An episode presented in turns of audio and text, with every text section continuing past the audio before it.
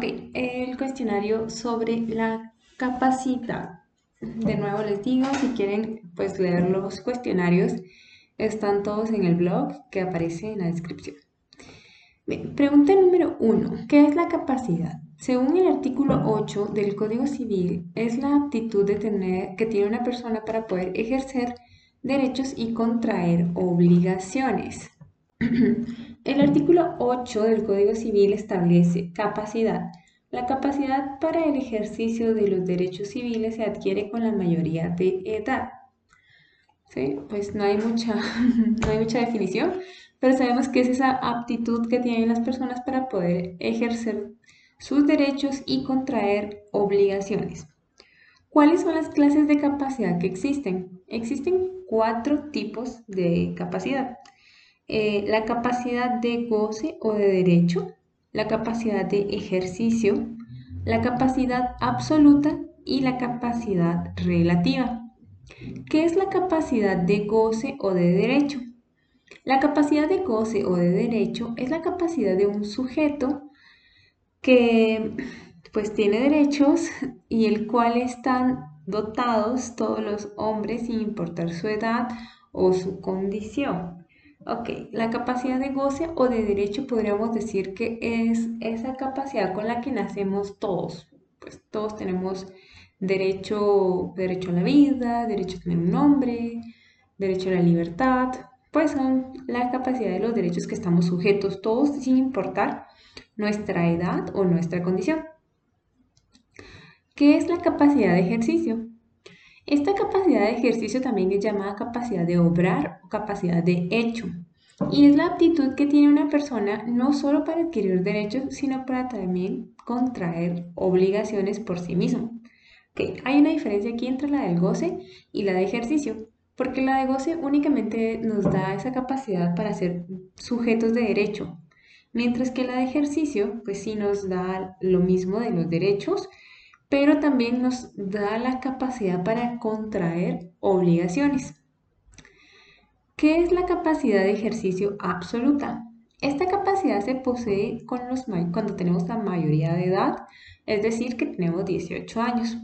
Sí, entonces, mm, pues aquí es muy importante porque ya empieza como a, a haber una diferencia, ¿no? O sea, primero, no había ninguna, ninguna regla, pues existía la capacidad de goce y la capacidad de ejercicio. Entonces era la capacidad de goce de derechos, la capacidad de ejercicio de contraer obligaciones y tener derechos, pero aquí ya viene sujeta a que tenemos que tener una mayoría de edad. Entonces esta pues ya es la capacidad de ejercicio absoluta. ¿Y qué es la capacidad de ejercicio relativa? Pues esta es la capacidad que poseen los menores de edad que han cumplido 14 años para algunos actos que la ley determine. Estos podríamos dar un ejemplo. La capacidad que tiene una mujer mayor de 14 años para reconocer a su hijo. Artículo 217 del Código Civil. Perdón, corrección, no es 217, es 218 y establece la mujer mayor de 14 años si tiene capacidad civil necesaria para reconocer a sus hijos, sin necesidad de obtener el consentimiento al que se refiere el artículo anterior, que era el reconocimiento en los varones. La capacidad de un mayor de 14 años para contratar su trabajo, artículo 259, pero eso tiene un, una limitante, una limitante según un acuerdo ministerial, el cual es el 260-2019, muy reciente, del, ministro, del Ministerio de Trabajo, en el que establece que según la Organización Internacional de Trabajo, OIT, se llevó un convenio, que es el número 138, en el cual establece que la edad mínima para la administración de empleo eh, menores pues solo puede iniciar para los mayores de 15 años.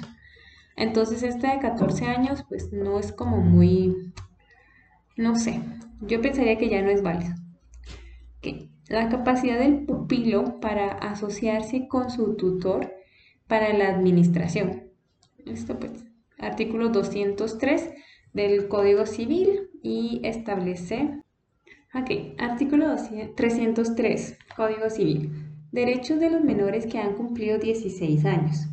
A los menores que hayan cumplido la edad de 16 años, deben asociarlos el tutor en la administración de los bienes para su información y conocimiento, y si careciera de tutor testamentario, tendrá derecho a proponer candidato entre sus parientes llamados a la tutela legítima o a falta de estos la persona de reconocida honorabilidad para que ejerza la tutela judicial.